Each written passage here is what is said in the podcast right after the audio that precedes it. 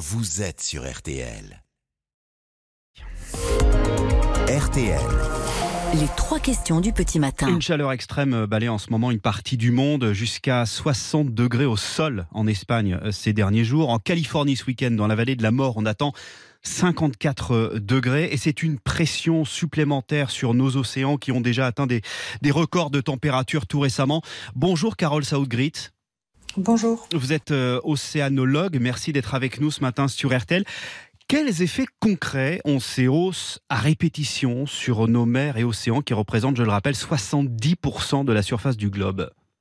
Eh bien, les canicules terrestres ont euh, un effet direct de réchauffement aussi des eaux océaniques, avec euh, en fait des sortes d'incendies sous-marins qui se produisent aussi à l'intérieur des océans, des océans qui ont de plus en plus chaud, non seulement en surface, mais euh, aussi en profondeur, puisque les courants marins amènent toute cette chaleur de la surface jusqu'au fond et notamment jusque les premiers 1000 mètres de profondeur. Cette chaleur s'engouffre et vient réchauffer l'océan dans toute son son entièreté. Avec des conséquences sur l'écosystème, sur les espèces? Évidemment, puisqu'un océan plus chaud, euh, eh bien, ça, ça a comme déjà pour conséquence euh, une température plus chaude, donc, qui est une température qui euh, qui est moins oxygénée, puisque l'oxygène euh, est capté plutôt dans les eaux froides que dans les eaux chaudes. Donc c'est moins d'oxygène disponible, donc une eau moins riche, moins riche en oxygène, moins riche en nutriments. Et puis une eau plus chaude, c'est une eau qui peut menacer certaines espèces de biodiversité marine, puisqu'il y a des des espèces qui ne peuvent plus vivre quand l'eau devient plus chaude que ce qu'elles ont connu. Donc ces espèces, quand elles sont vraiment fragiles, elles peuvent peuvent disparaître et puis d'autres espèces un peu plus solides vont réussir à migrer vers des eaux plus fraîches pour euh, essayer de survivre et, tenter de retrouver des conditions euh, dans lesquelles euh, elles, peuvent continuer de vivre. Mais l'océan a déjà connu des bouleversements climatiques, il y a eu des épisodes beaucoup plus chauds, beaucoup plus froids. Il y a déjà eu effectivement des fluctuations, rien n'a été linéaire depuis les, la nuit des temps. seulement ce qu'il faut bien comprendre, c'est qu'on est dans des échelles de temps aujourd'hui euh, qui sont complètement euh, euh, surdimensionnés par rapport à ce qu'on a connu, c'est-à-dire qu'on est dans des explosions dans les échelles de température. Donc les canicules qu'on connaît, c'est des, des ordres de grandeur qu'on n'a jamais connus ces derniers temps, ces derniers siècles. c'est donc des échelles qui, qui sont en dehors de ce qu'on a déjà pu mesurer. Et puis, et puis ça va très vite en fait, ça va trop vite et euh, ça va trop vite pour que l'environnement et, l'océan puissent s'adapter. Hmm. Et, le réchauffement climatique est le seul et l'unique responsable du réchauffement de l'eau. Pourquoi une hausse de l'eau aussi rapide récemment? Eh ben parce qu'en fait le réchauffement climatique il est dû à nos activités humaines, c'est-à-dire qu'on emmène trop de gaz à effet de serre et c'est ce qui fait qu'on a une sorte de comme un couvercle sur une casserole qui continue de chauffer avec une eau qui continue de chauffer. Donc euh, ce qu'on connaît sur Terre, eh ben on le connaît exactement dans la même chose dans dans les océans.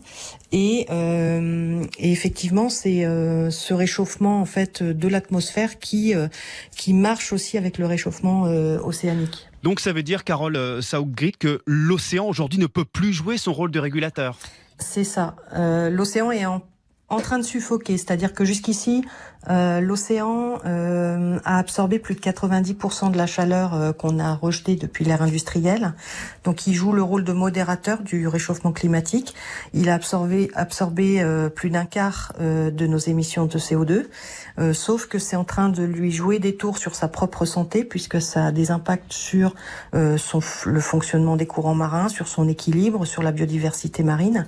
Et aujourd'hui, la vraie question que les scientifiques se posent, c'est jusqu'où pourra-t-il euh, continuer de, pomper euh, l'excès de chaleur que nous, en humains, nous mettons dans le système terrestre?